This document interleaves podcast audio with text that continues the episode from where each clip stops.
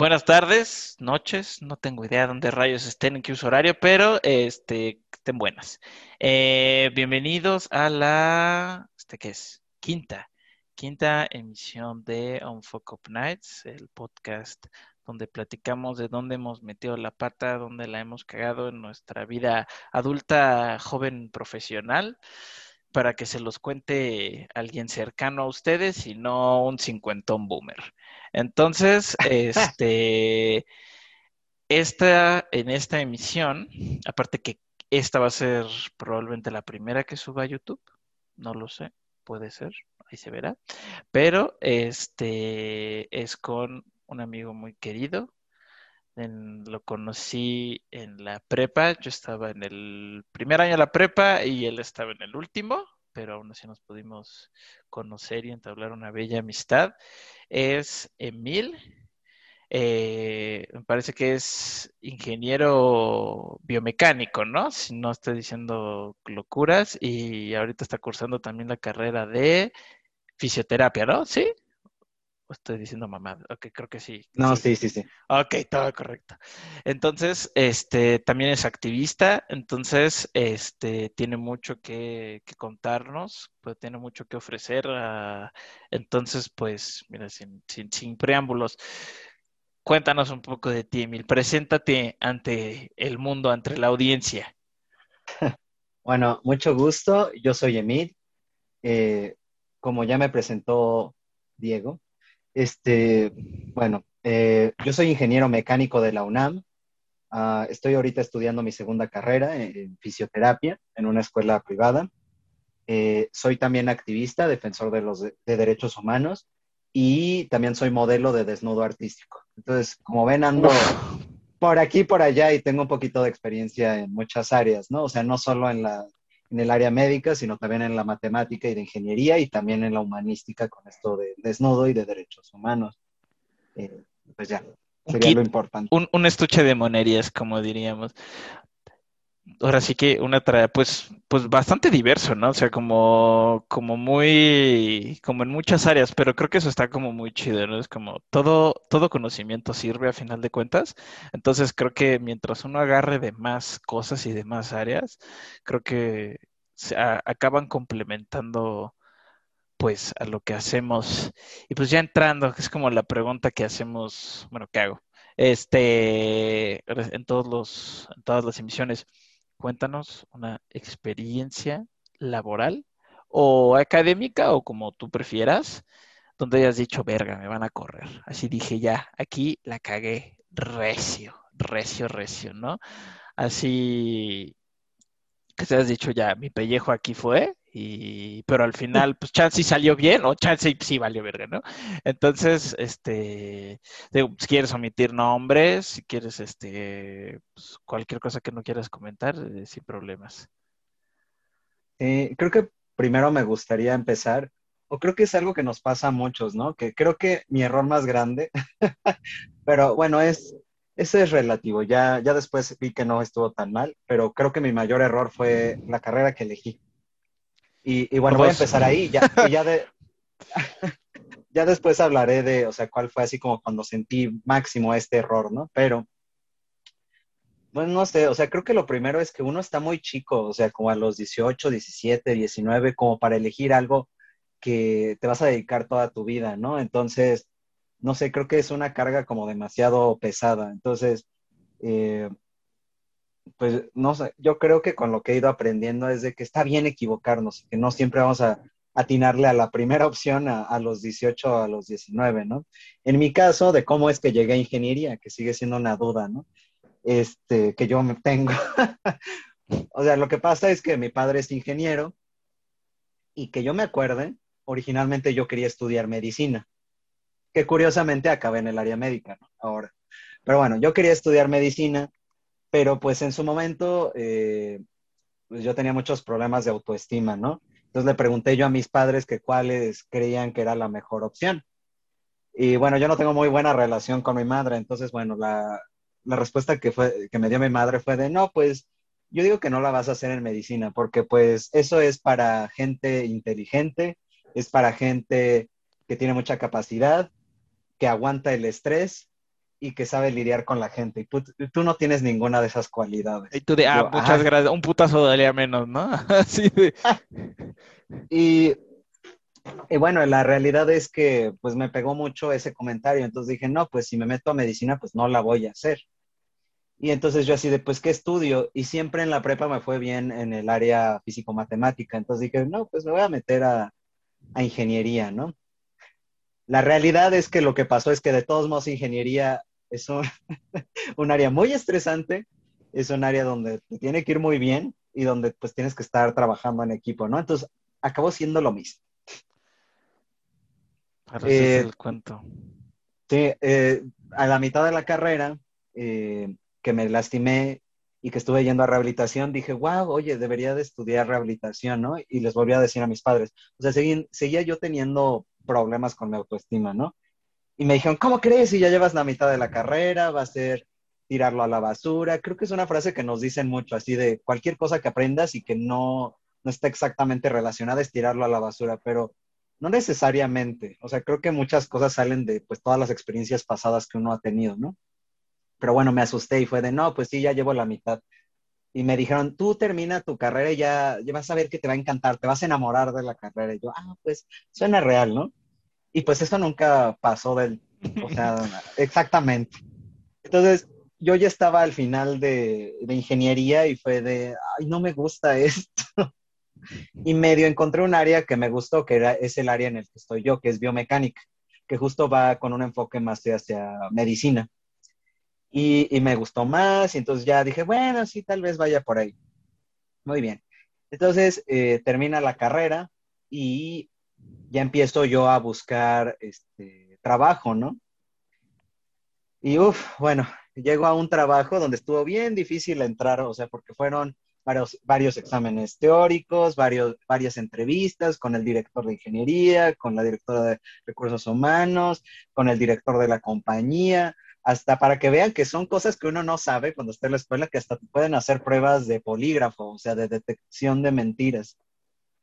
Y, y, no sé, yo me saqué mucho de onda. Es como, ¿por qué me están haciendo esto, no? O sea, ¿qué? Voy a lavar dinero, ¿qué pedo?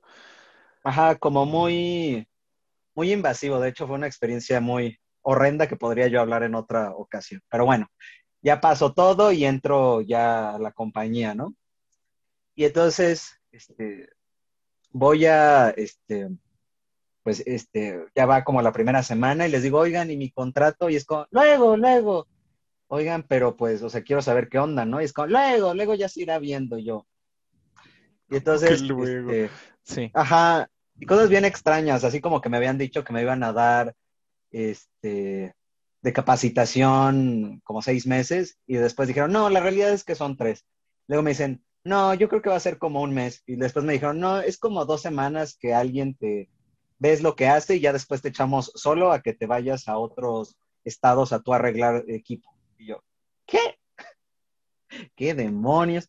Y bueno, ahí iba más o menos, ¿no? Y yo así de qué Este, ah, quiero decir que, o sea, este era uno de los, el primer trabajo que yo iba a entrar en el área industrial, o sea, porque yo ya, yo ya estuve, o sea, estuve trabajando en el área de investigación, en el Instituto Nacional de Rehabilitación, pero bueno, esto en industria, o sea, cuando entré en contacto así con industria. Pero bueno, el caso es que eh, después me empiezan ahí a dar la capacitación y todo eso, y me dicen de, este lugar eh, arreglaba equipo médico, ¿no? De hospitales, de lugares, este, ¿cómo se llama? Hospitales militares y también hospitales públicos. Entonces me empiezan a, decir así como, bueno, y entonces tienes que registrar en la bitácora tales valores y no sé qué. Y yo, ah, entonces yo tengo que medir esos valores porque son, pues son valores como de seguridad, de corriente y todas esas cosas me dicen, ay, tú, tú hazle como, tú te sabes esos valores, así que tú anótalos, aunque no los midas. Y yo, ¿qué? Y bueno, y luego es como, no, y pues si no queda el equipo, tú les dices que queda y a la siguiente vas y lo arreglas. Y así un montón de cosas de estar alterando valores, inventar cosas, no dejarlo bien. Entonces me empecé yo a sentir súper mal porque fue de, a final de cuentas son máquinas de diagnóstico. Entonces, eh, de esto podría depender que a una persona le den un mal diagnóstico y pues le puedo pasar a, a, joder, este, ¿cómo se llama? La, la, vida a alguien, ¿no? Entonces, no. Y entonces le empecé a preguntar a otros amigos ingenieros, ¿no? ¿De qué onda? O sea, con esto de la industria. Y es como, no, pues así funciona esto, vas a hacer un montón de cosas chuecas, pero pues vas a tener un súper buen salario, ¿no? Así es como funciona. yo, pero yo, yo no quiero hacer cosas chuecas y, y, a mí sí me pesa mucho en la conciencia tener que hacer esas cosas, ¿no? Y ya me dijeron varios amigos de, no, pues, pues a nosotros también, de hecho, varios de nosotros no estamos de acuerdo con lo que hacemos, pero pues, este, pues así es el área industrial, ¿no? Y yo, qué pena. Para esto, como yo les comentaba, soy activista, ¿no? Entonces yo me, estuve en una crisis justo porque fue de cómo es que por un lado estoy ayudando a personas y por el otro les voy a estar arruinando la vida, o sea, por mi trabajo de ingeniero, ¿no? Como pues yo no puedo cargar las otras personas, bueno, ¿no? Pero yo no puedo cargar con esa conciencia, o sea, ¿qué voy a hacer? ¿Cómo puedo estar lastimando? Le volví a preguntar a otros amigos ingenieros y me dijeron, ay, es tan fácil como que parte del dinero que ganes para que no te sientas mal, luego lo donas a caridad. No mames. Y, yo de, y yo de, entonces ustedes hacen eso. Y es como, pues sí, así ya no te sientes tan mal de las cosas que haces mal. Y es como, pues sí, pero eso sería como, pues, uh, lavar dinero, yo lo diría, o así lavar tu conciencia, porque estás haciendo cosas mal y crees que dando un poquito a caridad ya está bien, ¿no? Y entonces, bueno, al final es que, aunque ya me habían dado el lugar y todo eso, decidí mejor yo no aceptar el trabajo porque pues no estaba yo dispuesto a estar haciendo esas cosas. Se supone que yo entré como esa área, esa especialidad de ingeniería del área médica, porque pues yo quería ayudar, ¿no? No para lastimar a otras personas.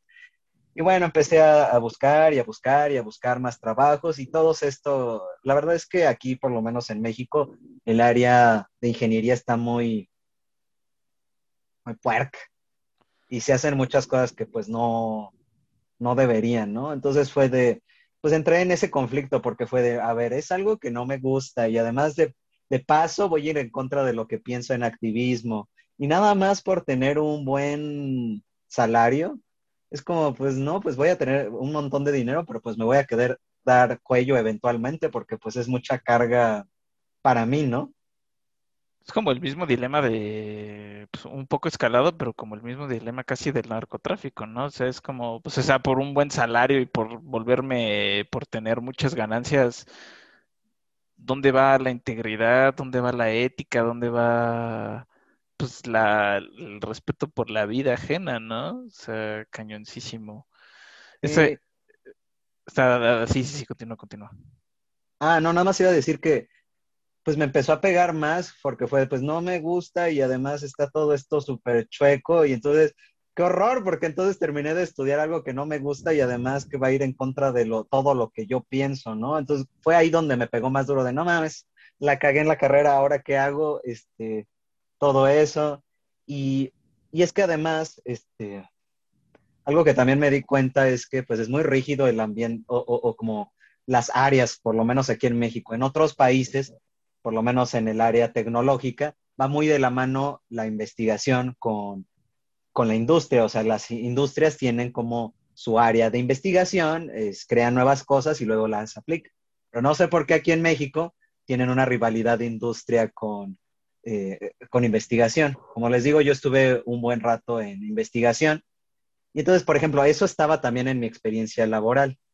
Y eso me generó, uno pensaría si después, si tienes o sea, yo había estado, por ejemplo, también en maquinaria, ¿no? Arreglando equipo, este, generando este, piezas de industria y todo eso. Tenía también lo de investigación y tenía varios diplomados en varias áreas y todo lo que ya les dije. Y uno pensaría, no, pues eso está súper bien para el currículum, ¿no? Y la verdad es que, pues no, porque llego a, este, investigación y me dicen, pero ¿por qué tienes industria?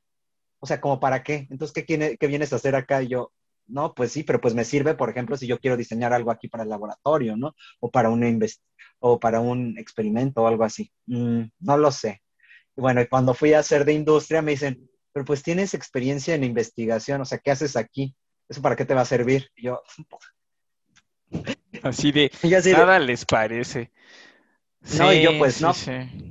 Pues este, ¿cómo se llama? Investigación te sirve pues para todo lo de escribir, eh, reportes, un montón de cosas y yo así de, o sea, en mi cabeza, según yo, va muy de la mano, pero pues como hay de, o sea, los de investigación odian a los de industria y los de industria odian a los de investigación, pues entonces yo estaba este, justo en, en el ojo del huracán porque estaba en la combinación de todas las cosas que, que, odiaban todos. Entonces yo de, no, no manches, ¿qué voy a hacer? O sea, no sé cómo.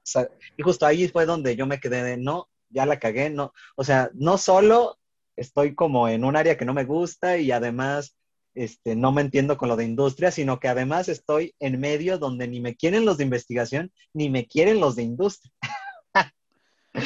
Entonces, ay no, horrible.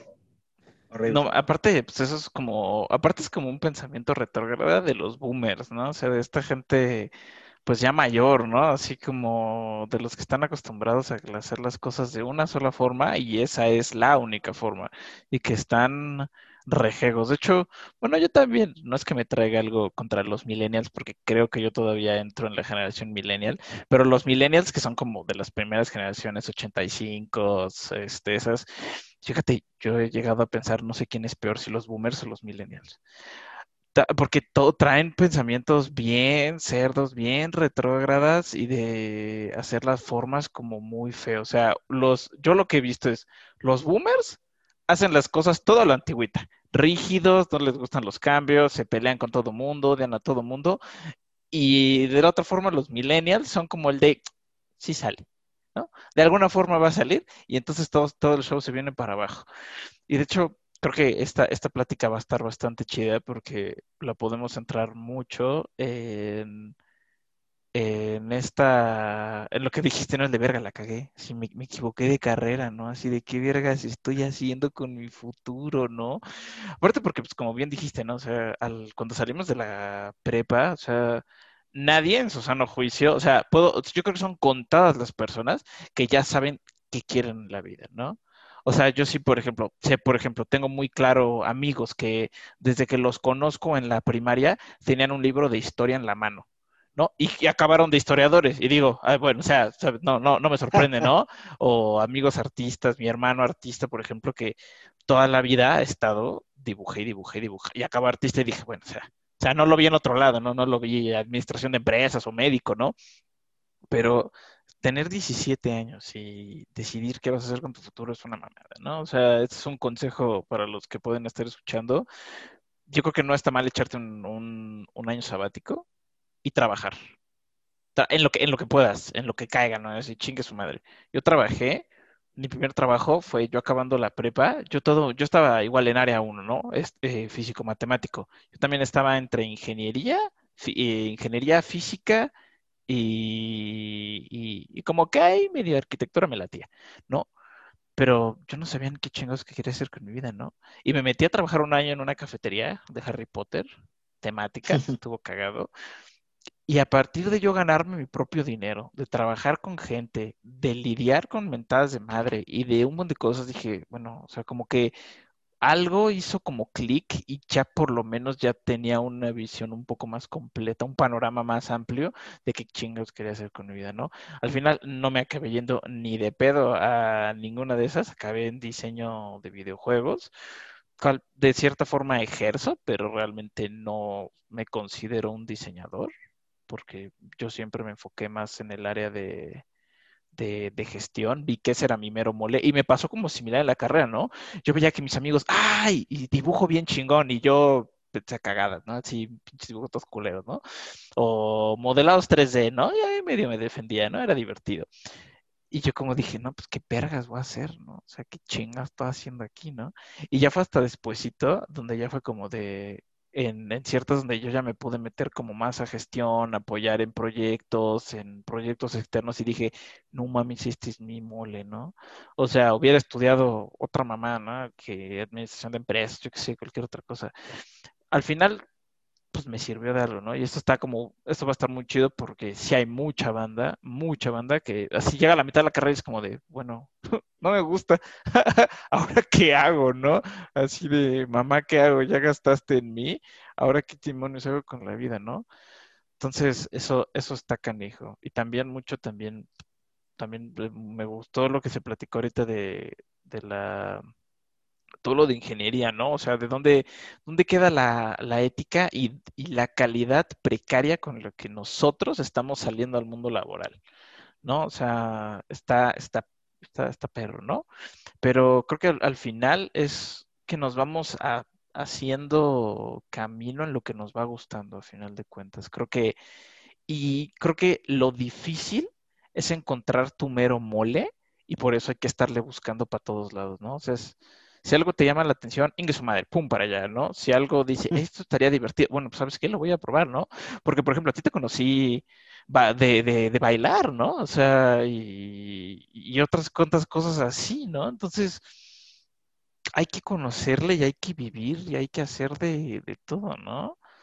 Entonces... y, y te iba a comentar que distinguir dos cosas, o sea, porque uno piensa de es mi mero mole porque me va bien, ¿no? O sea, en mi caso, a mí me va muy bien en ingeniería, o sea, soy muy buen ingeniero.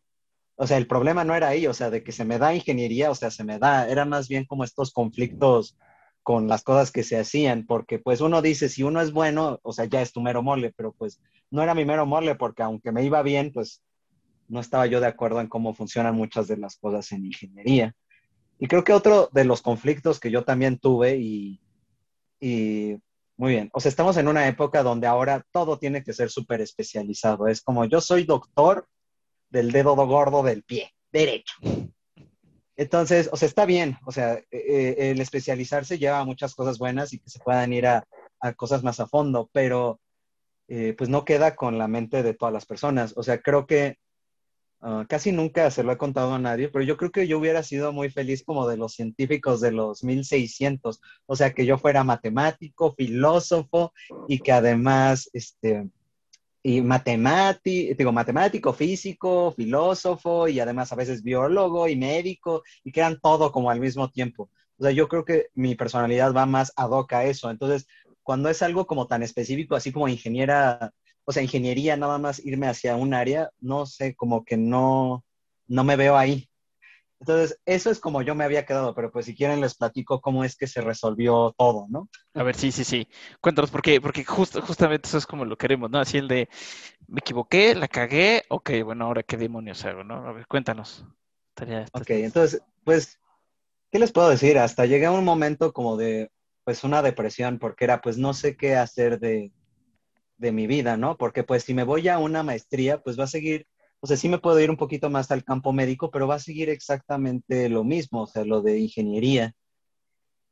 Uf, entonces, pues sí, me, dio un periodo donde tuve una depresión por lo mismo, porque no sabía qué hacer de mi vida.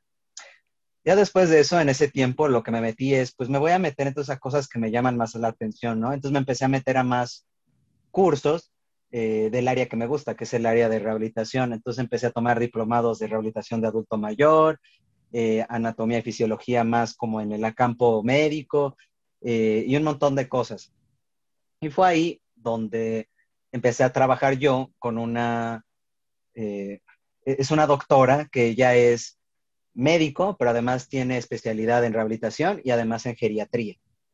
Entonces empecé a trabajar más con ella y todo esto. De hecho, e, ella es una de las que me ayudó en mi proyecto de titulación. Y ya después de pensarlo un rato, me dijo, oye, ¿y por qué no te animas ahora a estudiar fisioterapia? Y yo así de, no, pues es lo que yo he querido hacer como desde un inicio, ¿no? Porque vean las cosas, o sea, cuando uno dice, no, no, no, no, este, voy a huirle a lo que originalmente yo quería, ¿cómo, cómo están las cosas? Que uno regresa originalmente a lo que quería, ¿no? O sea, yo quería estudiar en el área médica y ahora estoy en el área médica. Entonces, este, creo que está bien, o sea, equivocarse. Entonces, bueno, entonces dije, no, pues lo voy a pensar. Entonces, lo pensé y lo pensé y fue de, pues, ¿por qué no, no? O sea, todavía no, no, pues estoy joven y aunque no estuviera joven, o sea, darme la oportunidad de estar algo que realmente quiero y darle un, una, un, un giro a las cosas, porque me decían los que me conocen, mi familia, no, pero sería tirar tu ingeniería a la basura. Y yo, ¿por qué? O sea, porque, o sea, tenemos esa idea tan rígida que una cosa no va de la mano con la otra y todo eso y les dije, mira, piénsenlo así. Entro a fisioterapia. Voy a tener un mayor concepto de lo que se necesita en rehabilitación. Voy a poder yo atender pacientes, voy a saber qué, cuáles son los requisitos que se necesitan para algo y ya con eso, con mi ingeniería mecánica, voy a poder yo diseñar dispositivos. Y ni siquiera tienen que ser cosas como tan complejas, o sea, como un dispositivo para rehabilitar mano de madera podría ser. Entonces fue de, pues yo podría eventualmente, ah, pues hasta hacer mi clínica, porque pues algo que saqué, por ejemplo, del INR es que yo hacer, hacer análisis de movimiento o, hacer varios estudios de diagnóstico, ¿no? Lo que saqué de ingeniería es que sé hacer todo esto de diseño, ¿no? Manufacturar, diseñar, materiales, eh, todo lo de dinámica, eh, herramientas, todo eso aprendí. Entonces fue de, y si ahora lo aplico a esto, pues puedo hacer algo todavía más, más complejo. O sea, no es que esté tirando yo mi ingeniería a la basura, sino que va, lo voy a tratar de conjuntar todo y ya va a ser algo que vaya ad hoc a lo que yo pienso. Porque pues si yo hago mi, mi propia clínica, pues entonces, este, no iría como a esto que no me siento cómoda, así de diseñar eh, en cantidades descomunales cosas que no necesariamente son útiles, sino un diseño más personalizado, que es lo que a mí me gusta. Entonces, eh, pues sí, me metí a estudiar fisioterapia y para que vean cómo es que no todo se va a la basura ahora que estoy estudiando fisioterapia, todo lo que vi de ingeniería va muchísimo de la mano con lo que estoy viendo ahora de fisioterapia, todo esto de materiales, cómo se comportan los tejidos, eh, cómo diseñar cosas, todos los dispositivos que se usan en rehabilitación. Entonces, al contrario, me ha estado yendo muchísimo mejor. O sea, no es como que haya iniciado de cero, sino que yo ya traía eso de detrás. Entonces, pues me está yendo bastante bien. Igual también me habría la posibilidad de intentar cosas que no me hubiera imaginado, ¿no? Para esto de la ganancia económica. Entonces, eh, por lo mismo de activismo, yo acabé en, eh, ¿cómo se llama? En desnudo artístico, como para visibilizar las corporalidades trans. O sea, para los que no lo saben, yo soy un chico trans. Entonces empecé a trabajar con fotógrafos y actualmente también trabajo como modelo. Entonces, pues tengo ingreso de ahí o a veces proyectos de ingeniería o de otras cosas. Eh, entonces, me ha estado yendo muy bien y el futuro, o sea, a lo que le estoy yendo es que ahora que termine este, pues fisioterapia, después abrir una mini clínica en donde yo pueda atender como fisioterapeuta, pero también si cualquier paciente requiere cosas, yo se las pueda diseñar y que si además necesitamos hacer diagnóstico, por ejemplo, análisis de marcha, yo también lo sé hacer, entonces lo puedo hacer. Eh, y pues ese está, es el plan. Está increíble, está increíble. Eso, eso es, es por lo cual empecé a hacer estas mendigas, estas mendigas pláticas, ¿no? O sea, porque como bien dijiste, vivimos como en una, vivimos en una sociedad, como dice el Joker, ¿no? Este, donde siempre se nos cierran muchas puertas o, o, está la ilusión de que se nos cierran muchas puertas, ¿no? O sea, es como de que están casados de que se presentan, soy el ingeniero, soy el arquitecto, soy el médico, soy el doctor. Bueno, pues sí, chingue su madre, ¿no? Puedo probar de los moles que a mí me gustan, ¿no? Y eso es como, donde sea, bueno, o sea, número uno para los que egresados, ingenieros o cualquier persona que esté escuchando esto, o sea, estudia lo que es, uno se te pegue la gana, pero pues eso creo que es, eso es como medio que ya lo vienen diciendo como todo mundo, ¿no? Estudia lo que te gusta, estudia lo que te gusta, estudia o sea, al final muchos estudian una carrera por gusto, otros por necesidad, otros porque esperan tener algún tipo de ingreso y es una realidad. No vas a obtener, no vas a crecer en tu área si no te gusta lo que estás haciendo. O sea, es, es imposible, ¿no? O sea, las cosas no entran a la fuerza. Entonces, ni el conocimiento entra a la fuerza, ni las ganas de hacer las cosas entran a la fuerza. Entonces, si no te sientes cómodo por en dónde estás, pues cambiarte, salirte, buscarte, buscarle por ahí, por al lado, por alguna otra cosa, ¿no? O sea, yo no, de cierta forma, no me arrepiento de haber estudiado diseño de videojuegos, porque a mí, por ejemplo, me pasó similar, ¿no? O sea, yo salí a un mundo, primero que la industria de los videojuegos en México es un huevito, no hay nada, no hay, hay muy poco trabajo. Y dije, bueno, o sea, de entrada no hay poco trabajo. Y aparte de eso, este, pues como que no súper me encanta lo que hago, ¿no? O sea, como que no me gusta mucho ese business, ¿no? Pero empecé a escalar y a, direccionar todo mi enfoque académico hacia donde yo quería, ¿no? Hacia donde me di cuenta de lo que me gustaba. Y ahí fue donde yo ya empecé a ver un crecimiento exponencial en responsabilidades, en mi progreso, muchas otras cosas que yo pues me encanta lo que hago, ¿no? O sea, yo por algún motivo, a hacer el destino, pum, yo llegué y di con el clavo, ¿no? A mí, la gente que ha trabajado conmigo, les gusta trabajar conmigo, ¿no? Así de disfruté trabajar ahí porque tú estabas ahí y porque tú estabas a cargo del equipo, porque tú hacías que estuviéramos ahí felices y que estuviéramos realizando y haciendo las cosas chido y todo, ¿no?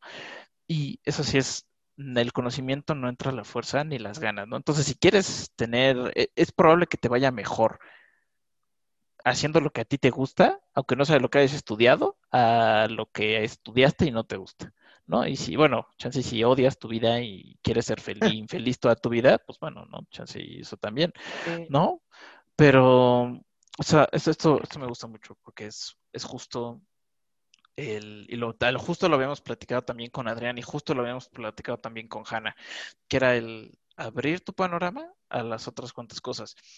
E inclusive hay un dicho yo que desarrollo, bueno, en el, desarrollo de videojuegos es, todo mundo juega lo mismo porque todos vivimos lo mismo, ¿no? O sea, los gamers les gustan las mismas cosas, las mismas películas, las mismas series, las mismas tal. Entonces, alguien que es gamer y que se dedica a diseñar videojuegos va a hacer juegos iguales a los otros, entonces no vas a poder innovar. Entonces tenía un maestro que él decía, güey, agarra lo más random que se te ocurra en la vida, güey, y métete ese pinche curso, güey. En una de esas te gusta y ese es un juego de eso, güey. Y ese juego es un pinche hit, ¿no? Entonces, eso me encanta porque sí, justo a ti, a ti yo, yo desde que te conozco eres así como estuche monerías, haces de todo, ¿no?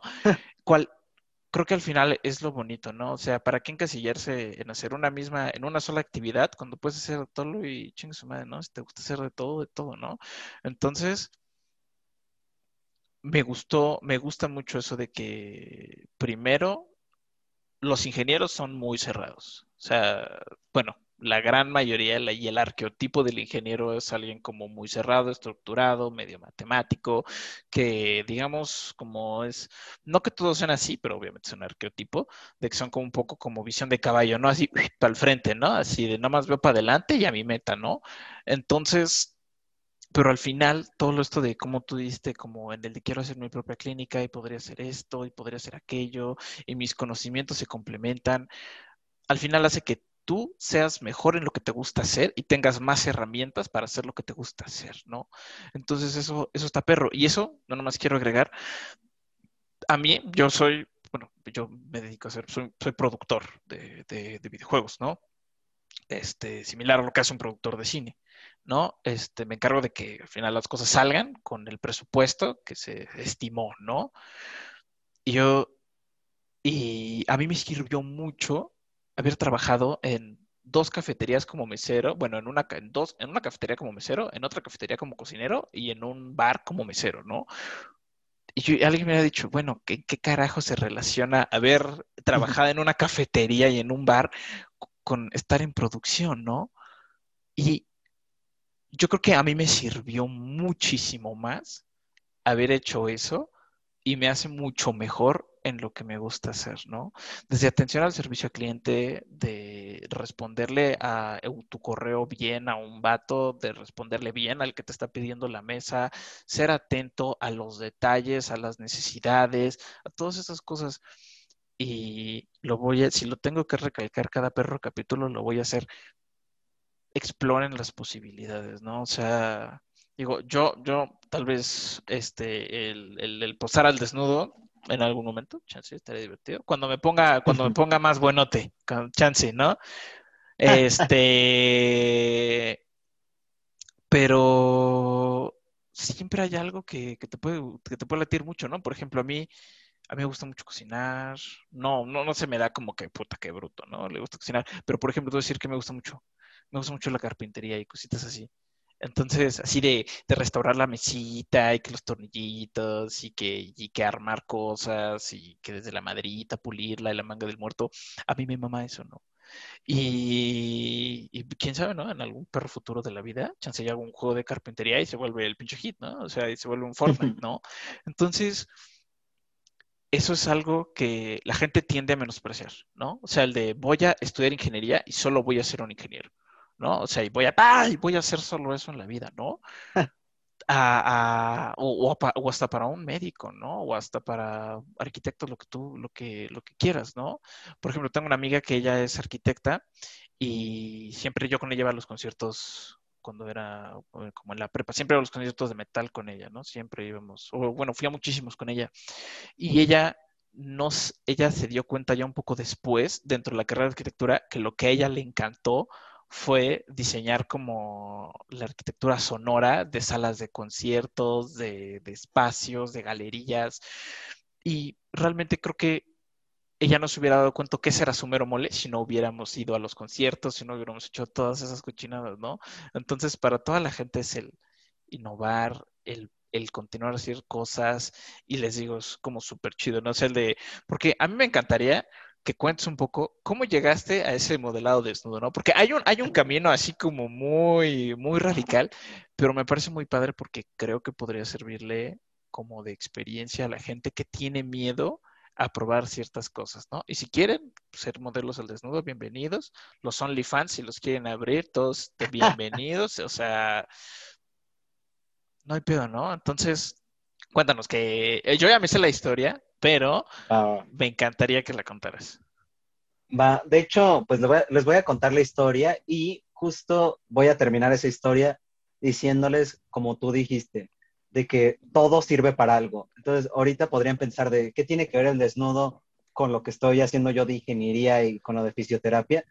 Pues me ayudó mucho y tiene mucho que ver y también lo de activismo. Ahorita verán por qué, pero sí sirve. O sea, todo sirve, aunque pequeña, como tú dijiste, cualquier cosa sirve al final porque te está dando conocimiento y, que te abra el panorama. Pero bueno, eh, pues yo soy un chico trans, eso quiere decir que yo nací con una corporalidad que es leída femenina, ¿no? Y pues nunca estuve cómodo y eso. Entonces ya muchos años después logré transicionar y que me di cuenta que pues yo siempre he sido un chico, ¿no? Y no me sentía bien yo con mi corporalidad. Entonces, eventualmente, pues ahorré un montón y logré operarme y que hubiera una este, masculinización del tórax. Eso quiere decir, pues, quitar pecho, ¿no? Eh, lo curioso es que creo que es algo que pasa mucho con las personas trans, que te enfocas tanto en, lo de tratamiento este, hormonal o quirúrgico, lo que sea, que piensas que se te va a arreglar toda la vida con eso. Bueno, dejémoslo así, estamos muy acostumbrados todos en general a, poner todas nuestras esperanzas solo en algo y la verdad es que pues, uno se va a decepcionar haciendo. o no, sí. Pero bueno, el caso es de que ya me opero y todo y me sentía yo pues mejor, pero fue de, ¿qué pedo? Aún así yo no me siento bien con mi cuerpo y no quiero que nadie lo vea, no me gusta y es como, pero se supone que con esto se iba a arreglar, ¿no? Entonces, eh, pues creo que ya tuviste a Adrián, ¿no? Sí es Adrián Gil, ¿no? Con quien hablaste. Bueno, Adrián Gil, que ya estuvo en otro capítulo, es uno de mis mejores no, no, amigos. No, con Adrián, con Adrián no. No, no, no, no, no, platiqué con Hanna. Ah, con Hanna, ah, bueno. Bueno, otro amigo que también conoce Diego, que se llama Adrián, él también es fotógrafo y lo conocemos desde la prepa. El caso es de que me dijo de, eh, ¿no te gustaría estar en esto, en una sesión de desnudo? Y yo, claro que no. y, me dice, ah, ya anda, anímate, quizás te pueda ayudar. Y yo, mm, no, o sea, ¿qué parte de que ni me puedo yo ver al espejo y tú quieres que me desnude enfrente de ti? No, mijo, no. Entonces me dijo, tú piénsalo. Entonces me quedé pensándolo un tiempo y hablando con mi padre me dijo de, mira, tú inténtalo. Lo peor que podría pasar es que no te guste. ¿Y cómo se soluciona eso? No lo vuelves a hacer. Entonces no hay problema. Pero ¿qué tal si eh, te gusta, ¿no? Y sale algo de eso, ¿no? Y yo, mm, bueno, está bien. Y me quedé pensando de, no, pues es que si me quedo en mi zona de confort todo el tiempo, pues no voy a avanzar y no, y probablemente me quede mal con mi cuerpo toda la vida, ¿no? Entonces tengo que hacer algo que me dé miedo y esto me aterra, lo voy a hacer. Entonces, ah, ah en paréntesis, este consejo para drogas no. O sea, nada de, no, pues, así, no más, por favor, no, ¿eh? O sea, de, no, no, tú pruébalo, peor y no te gusta. No, no, nada más, sé, sí. Nada, nada de eso. Pero continúa, continúa. Ok, el caso es de que ya llego a la sesión de desnudo y resulta que no era yo el único modelo, o sea, iban a haber muchas personas y yo, rayos, no. O sea, van a decir, guácala, que fea corporalidad, todos me van a estar viendo todo el tiempo, va a estar horrible. Entonces empieza la sesión y pues todos estábamos tan, este, tan concentrados, pues Adrián en la fotografía, había artistas que estaban dibujando body paint, nosotros en las posiciones y en qué querían que expresáramos y todas esas cosas, que pues todos estábamos concentrados en eso y entonces, no, nadie se fijó en la corporalidad de nadie más y estuvo súper a gusto el ambiente y termina la sesión y me dicen, oye, qué bonito cuerpo tienes y qué padre, o sea, te, expresas, ¿no? Y yo, ¡ah! todo lo contrario a lo que yo esperaba, qué demonios. Entonces, pues me gustó un montón, ¿no? Y ya después en otros proyectos de activismo y eso me empezaron a invitar, me empezaron a invitar, y ya es cuando avancé en esto de mi carrera de desnudo artístico. Y me empezó a gustar mucho, uno, porque me, hizo entrar en contacto, o sea, con, conmigo, así como a un nivel espiritual, por así decirlo. También me hizo darme cuenta de que esa idea, de cuerpo ideal, pues no existe, porque eh, eso de cuerpo ideal depende de, o sea, de la época histórica que nos vayamos, o sea, el periodo histórico, y también depende de en qué, en qué zona geográfica, ¿no? No es lo mismo el cuerpo ideal en Corea que el cuerpo aquí, ¿no? Entonces fue de por qué estoy tratando de yo entrar a una cosa que ni siquiera existe. Y por eso me estoy limitando en cosas y me estoy torturando, ¿no?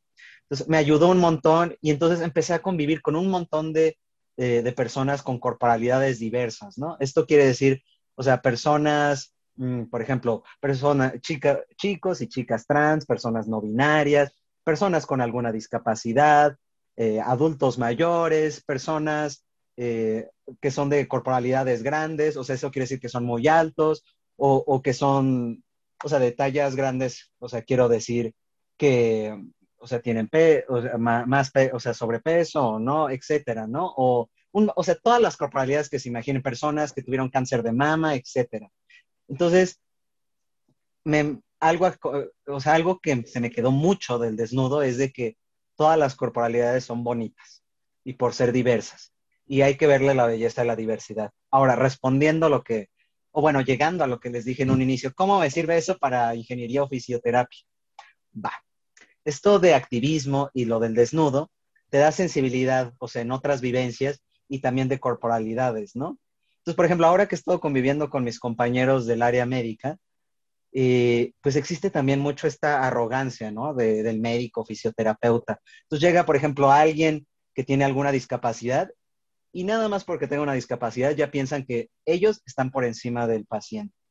Y pues eso no está chido, porque pues eso tú se, lo transmites al paciente. Entonces, si tú lo estás viendo este, despectivo, así como tú eres anormal, qué horror, o yo que soy mejor, pues entonces tú vas a hacer sentir peor a tu paciente y ese no es el punto. O sea, personas que tienen, por ejemplo, pérdida de un miembro o eso, pasan un proceso de duelo y si tú todavía les estás haciendo que sean más conscientes de su corporalidad, pues peor les va a ir en este tratamiento de rehabilitación, porque influye mucho la parte psicológica, que creo que es algo que no tienen en cuenta luego los médicos y los fisioterapeutas. Pues, ¿de qué me ha servido? Que, por ejemplo, ahora que yo estoy en este ámbito, pues estoy más sensibilizado, o sea, yo ya he convivido con personas adultos mayores, personas que tienen alguna discapacidad, entonces yo les hablo, o sea, con respeto y como iguales, porque eso somos, simplemente ellos tienen una corporalidad diferente, pero no es que mi corporalidad sea mejor que la de ellos o que la de ellos sea mejor que la mía. Simplemente es diferente y, algo que he estado tratando de transmitirles eh, a, los pacientes en fisioterapeuta, en la fisioterapia, es que aprendan a, amar su cuerpo. O sea, quizás no es exactamente como te gustaría, pero uno puede empezar a amar su cuerpo y estar muy cómodo con él, que es el proceso que yo pasé. Eso me hace que yo pueda entender sus sentimientos de ellos y que justo entonces yo no sea un pelmazo como varios de mis compañeros con, pues con los pacientes, sí, porque, o sea, por ejemplo, nos hicieron alguna vez un ejercicio de, no, pues vamos a imaginar que somos una persona que tiene ceguera, ¿no? Bla, bla, bla, bla, bla. Entonces empiezan mis compañeros a hablar de la experiencia, de qué sintieron. Y dicen, no, pues está muy jodido, qué horror. Esta experiencia te hace valorar cómo tú eres normal y que qué fea vida tienen ellos. Y yo, ¿qué? Y yo así de, güey, eh, te estás poniendo arriba de, ellos, en primer lugar. Y segundo, ¿no te has puesto tú a considerar, por ejemplo, que el que te falte un sentido te ayuda a que tú desarrolles otros sentidos? O sea, ¿te has puesto a pensar, por ejemplo, en su capacidad de, de propiocepción o, o, de olfato o de tacto o, o de audición que tienen ellos? ¿O cómo es que ellos han encontrado otras maneras de, de, expresarse en otras cosas. Eso puede ser alguien que tenga ceguera o que sea sordo, etcétera, etcétera. Digo, no es que nosotros estemos mejor y que sea lo normal, que sea normal en primer lugar, sino que ellos tienen una vivencia totalmente diferente, que está bien, que es parte de la diversidad y que además nos pueden compartir cosas, o sea, nosotros podemos aprender de sus vivencias. Entonces, no se trata de que, por ejemplo, de que las personas con discapacidad se adapten a nosotros. Nosotros como sociedad nos tenemos que adaptar a las necesidades que tiene toda la población. Eso y es algo increíble. Es algo que quizás me hubiera costado o quizás estaría yo dando los comentarios como, mi, como mis compañeros que piensan que les están haciendo un favor. Y no, tú no les estás haciendo un favor, tú estás llevando un acompañamiento para que mutuamente pues, se pueda salir adelante el paciente, ¿no? Entonces, pues sí, eso de diversidad corporal, convivir con un montón de, poblaciones en lo de activismo, aprender cómo es que uno puede tener problemas de imagen corporal y todo eso, me ha ayudado mucho a esta interacción que yo tengo con los pacientes. Entonces ellos se sienten más, eh, más cercanos conmigo, o sea, sienten que no los juzgo, porque justo, justo, no los juzgo, o sea, simplemente son parte de la diversidad, que es lo contrario con mis compañeros, que pues, ay, ay, pobrecito, no tiene brazo, qué horror, ay, no ha de poder hacer nada, ha de ser medio inútil. Bueno, yo como fisioterapeuta te haré el favor para que te vuelvas normal. No, no es que nos volvamos normales, simplemente que cada quien pueda desenvolverse, ¿no? Pues con las cosas que tiene cada quien, ¿no? Con las capacidades que tiene cada quien. Entonces, pues me ayudó mucho, o sea, hasta el desnudo para esas cosas. Entonces, nada de lo que aprenda uno se va a la basura. O sea, a mí me ayudó lo de ingeniería, ya les dije, para esto de aplicación, pero también todo de activismo y de desnudo me está ayudando en esto de fisioterapia. Entonces, Mm, aún pongamos que estudiaron unos semestres alguna carrera, no lo vean como tiempo a la basura porque probablemente algo se les quedó de, esos semestres. Entonces, no tengan miedo de esas experiencias, no tengan miedo de equivocarse. Si terminan la carrera y no es lo que querían, pues dense la oportunidad de irse quizás a un área que sí les gusta o a un área que no consideraban. O sea, nada se va a la basura, todo va a servir a que tengan un panorama más amplio. Eso, eso está súper. Porque, por ejemplo, igual mi jefe, mi anterior jefe, me, me, dijo, me dijo lo mismo. De, pues estás como muy chavito, ¿no? O sea, puede que en esta chamba te des cuenta que esto no es lo que te gusta, ¿no? Y pues, pues ni pedo, ¿no? O sea, no te tienes que forzar a que te guste al final de cuentas, ¿no? O sea, si te gusta, te gusta. Y si no te gusta, pues no te gusta, ¿no? Entonces, no te forces a que te tiene que gustar porque ya estás ahí, ¿no? O sea, es como el de, si estás, estás incómodo, pues te largas de ahí, ¿no? Si dices, bueno, a ver qué ocurre hasta el final, pues es igual de válido, ¿no? O sea, eso, eso está, eso está muy padre, más porque, pues, todo el mundo, o sea, creo que la gran mayoría de, de la población tiene esta incertidumbre de qué diablos va a ser a estudiar con su vida y creo que todo esto se está complementando, todo lo que hemos estado platicando, pues se va como justo complementando para esta, esta cadena de experimenta más, conoce, vive, ten vivencias, haz lo que te gusta, conoce, conócete a ti mismo, ¿no? Tómate el tiempo de, de dedicarte tu tiempo a ti, particularmente hacer las cosas que a ti te llaman la atención, ¿no? Porque al final eso pues te va a ir guiando a que le encuentres a lo que a ti te gusta. Eventualmente lo encuentras, ¿no? O sea, porque pues es muy fácil, es por un método de descarte, ¿no? O sea, si tienes dos cosas y pruebas una y no te gustó, bueno, pues ya más queda otra opción, ¿no? O sea, y pues eso es así como con muchas cosas en la vida, ¿no? Entonces, creo que eso es como súper, súper valioso y súper importante. Y a mí, a mí me resuena, obviamente no, bueno, yo no tengo, no me hace falta ninguna extremidad, pero a mí, a mí me gusta mucho también de, la, de lo que nos comentas de la corporalidad y sobre mucho también sobre la estética, porque a mí, pues bueno, como yo con ojitos rasgaditos, no siempre yo, por ejemplo, a mí también me ha pasado que yo no, yo siento que yo no encajo en el estereotipo de lo que luego muchas personas sienten o buscan con lo que corresponde a ser como un hombre, ¿no? Porque pues yo soy como muy, como muy bubbly, me gusta ser feliz, abrazo a las personas porque les tengo mucho afecto, cariño, a mis amigos les digo, o sea, como, o sea, como de que les, les expreso eso de cariño. Y, y también, pues llega ese punto donde estás como en la secundaria donde dices como de, bueno, o sea, no soy ni de acá ni de para allá, pero al final cuando te das el tiempo de conocerte, de valorarte, de explorar lo que tú quieres, te gusta hacer, pues te vas dando cuenta que no tienes que quedar en ningún nicho, sino tu nicho es tu propio nicho, ¿no? Entonces, eso, eso es como muy, muy, muy, muy, muy chido.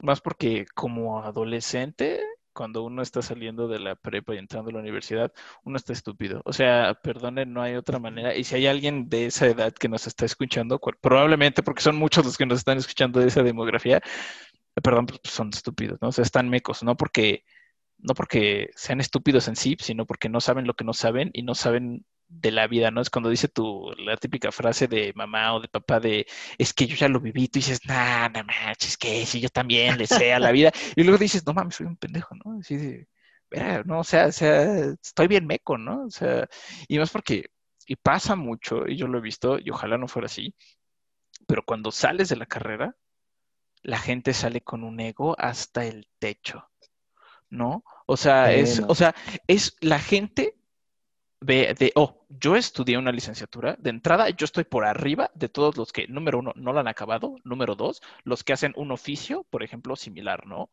O sea, lo, yo lo he visto con, o sea, digamos, desde el de, yo, yo estudié este, licenciatura en gastronomía, ¿no? Pero la persona que tiene cocinando muchos años, este, es un pendejo, ¿no? No, pues no, ¿verdad? O sea, y cuesta trabajo y es complicado este proceso para quitarte este ego que tienes por el techo y porque aparte también este ego de que tú ya sabes todo de la vida te impide hacer otras cosas que te gustaría hacer, ¿no? Entonces, y bueno, solo platicamos un poco con el, con el capítulo de Aime, que se fue de gastronomía, donde ella nos contaba que justamente alguien en gastronomía que lo tomó como oficio y siempre cocinó toda su vida, tenía más experiencia laboral que alguien que había apenas, que algún egresado, ¿no? Pero pues no tiene nada, y él, justo decía, pues no tiene nada de malo, ¿no? O sea, es es parte y todo es de más de respetar, ¿no? Entonces, esta calidad humana del interactuar, del explorar, de conocer otro estilo de comunidades, de otro estilo de... Y por comunidades me refiero a desde tu círculo de amigos hasta algún sector poblacional, lo que tú quieras, ¿no? O sea, algo ajeno a ti, o sea, ya, ya, ya te genera como muchísima, por lo menos pues una, una visión más, más completa, un panorama más completo y sobre todo te van dando estas cachetadas de realidad de cómo es que vive la demás gente y que uno no está por encima de nadie. Y yo quiero decir, como decir algo que a mí me marcó mucho, que cuando yo empecé a tener chambas de producción, pues uno estaba acostumbrado a que, ok, yo como producción o yo como project manager o la manga del muerto, yo por tener una visión superior del proyecto, yo estoy por encima de los demás, ¿no? O sea, es como yo soy su jefe, ¿no? Una, como entras en esa, en esa ilusión, te das cuenta, pues no, estúpido. Así no, así tú, tú no eres ningún perro jefe, no. O sea, si tú estás ahí es para apoyarlos y tú eres, o sea, nadie está por encima de nadie, nadie jamás tiene que estar por encima de nadie. Y lo comenté en el de Hanna y lo vuelvo a recalcar en este también un buen líder es alguien, más que tenga las capacidades prácticas, es alguien que tenga las capacidades emocionales, ¿no? En este, justo en este libro que estoy leyendo, de Dare to Lead, es el de los nuevos, la nueva generación de líderes van a ser líderes emocionales, no líderes técnicos, no líderes de otro. Y lo podemos ver aquí muy fácilmente con Emil, ¿no? O sea, es, es, hay que, hay que hay que tenerle coco y hay que tenerle corazón, ¿no? A las cosas y a las personas, ¿no? Y pues el ego, ¿no? El ego, el ego siempre hemos visto, el ego tumba, el ego tumba a las mejores mentes, ¿no? Entonces, ya sí, es muy bien. Ah. No, no, no, dale, dale, dale, dale.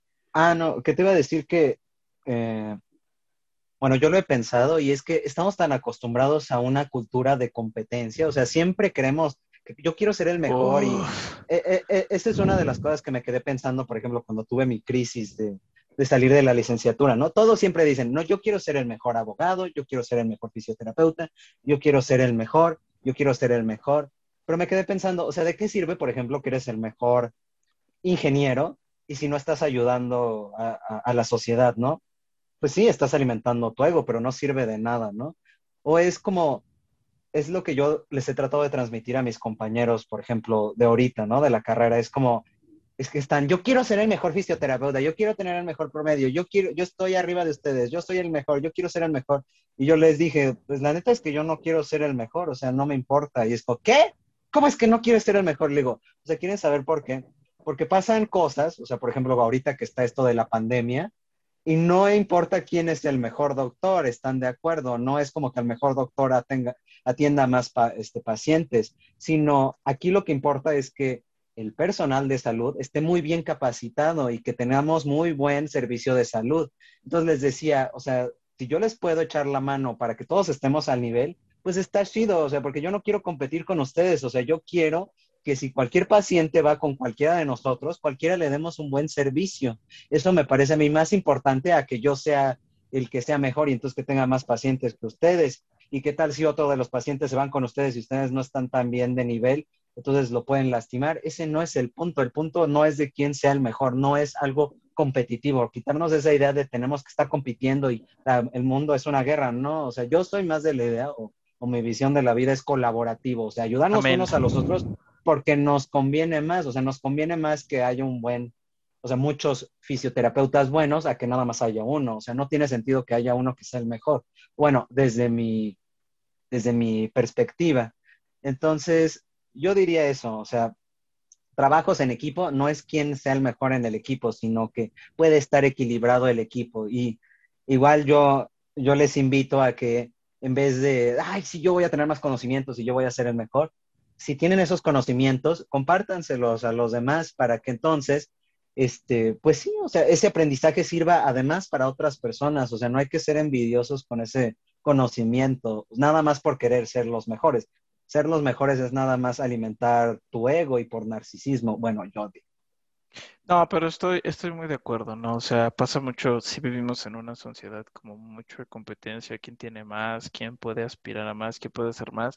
Y a mí también, como que me, a mí me, purga un poco la competencia. O sea, si voy a competir, voy a competir contra mí mismo, ¿no? Esta típica frase un poco mamadora de, sea una mejor versión de ti, pero pues tiene su parcialidad de realidad, ¿no? O sea, así, a mí me vale, o sea, si a mi compa le va bien, increíble. Amigo, compa, ¿cómo le hiciste para que te fuera bien? No tengo idea qué estoy haciendo, estoy atorado, pero estoy tratando de mejorar. ¿Qué hiciste, no? Y que él lo comparta. O qué chance ya a mí me va bien. Y él me pregunte, oye, ¿cómo le hiciste, no? Es como, así le hice, ¿no? O sea, no hay una necesidad de que, y pasa mucho, no tú por estar arriba, el otro tiene que estar abajo, ¿no? O sea, digamos, y es parte de esto de ser un parte de, de un líder o un buen productor, que yo lo que he visto es, tienes que jalar, y tienes que jalar parejo, ¿no? O sea, no por tú quedar bien vas a hacer, tienes que quedar a hacer quedar al otro mal, ¿no? O sea, nunca hay esa necesidad. Y siento que sí vimos en esa súper de competencia porque si es el de, ay, este güey ya salió y gana tanto y ya trabaja y tiene estas madres, ¿no? Es como, ¿sabes qué? Felicidades, güey. Qué chingón, qué padre. Me vale verga, ¿no? O sea, qué divertido, ¿no? O sea, si para ti tú lo vives como una competencia y eso es lo que para ti es la vida, si a ti te hace feliz, feliz. Si no le haces daño a nadie más, perfecto, ¿no? Pero yo también estoy mucho en ese, en ese sentir de todo el conocimiento de, se, se, tiene que compartir. Al final de cuentas, por lo cual estoy haciendo gran parte esto, ¿no? O sea, porque quiero que, porque pues, estos no son secretos industriales, ¿no? O sea, esto no es la receta de Coca-Cola. Entonces es, este, es vivencias que nos hayan ayudado a encontrar nuestro camino al final de cuentas. Entonces, eso es lo valioso, ¿no? Y, por ejemplo, una, una, una experiencia, una vivencia, algo que podemos sacar de aquí es, si te equivocas de carrera, pues, no pasa nada. O sea, nadie te va a juzgar porque te cambiaste de carrera y si te juzgan, pues qué pendejos, ¿no? O sea, o sea, qué pérdida de tiempo, ¿no? O sea, es, me cambié de carrera, no me gustó la anterior, esta sí me gusta, soy feliz, pues chinga su madre, ¿no? ¿A quién le importa, no?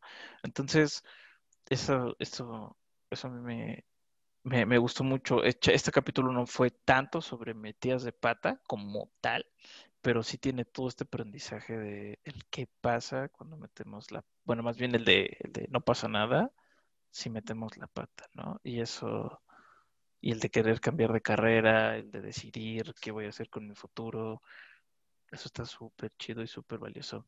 Este, Sí, eh, nada más quería yo mencionar otro tema que quería tocar, así no sé cómo vamos de tiempo, pero quizás el último.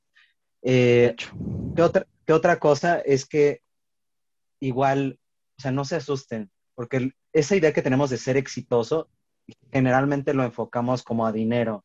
Entonces, pues ahorita que yo me esté pudriendo en dinero, no, o sea, estoy bien, ¿no? Eh, pero entonces pensaría la gente de, no, no, no, pues entonces no eres exitoso, ¿no? Y eso es lo que nos da miedo, ¿no? Por eso de cambiarnos de carrera, no voy a ser exitoso, no voy a ganar mucho dinero. Creo que algo que tenemos que aprender a ver es que el éxito, ser exitoso no es solo dinero, sino hay otras formas de éxito. O sea, en mi caso, el que hubiera el cambio de carrera y eso, lo considero yo un gran logro, un gran éxito, porque está mejor mi salud mental, me siento mejor con mi conciencia. Y segundo, que quizás, eh, aunque yo ahorita llevo las dos carreras, no me esté pudriendo en dinero, siento que tengo mucho éxito, he tenido muchos méritos, porque he ayudado muchísimo, por ejemplo, en lo del activismo, he ayudado a muchísima gente y creo que ese es un mérito muy, este, muy, muy, muy grande, por lo menos para mí, el que haya ayudado yo tanta gente de, de mi comunidad y de otras comunidades. Entonces, no todo se mide con dinero. Uno puede ser exitoso aunque no tenga muchísimo dinero. Sí, es el, el, éxito siempre pues, es relativo, a final de cuentas, ¿no? O sea, el, tu éxito no tiene que ser el mismo éxito para las otras personas, pero sí está bien pinche gacho que sí medimos el éxito en la cantidad monetaria que tenemos, ¿no? O sea, hay gente que pues definitivamente creció, nació en ese círculo y fueron los valores que se les inculcaron desde niño y pues está gacho, pero pues al final ellos es como logran vivir y como les gusta vivir, ¿no?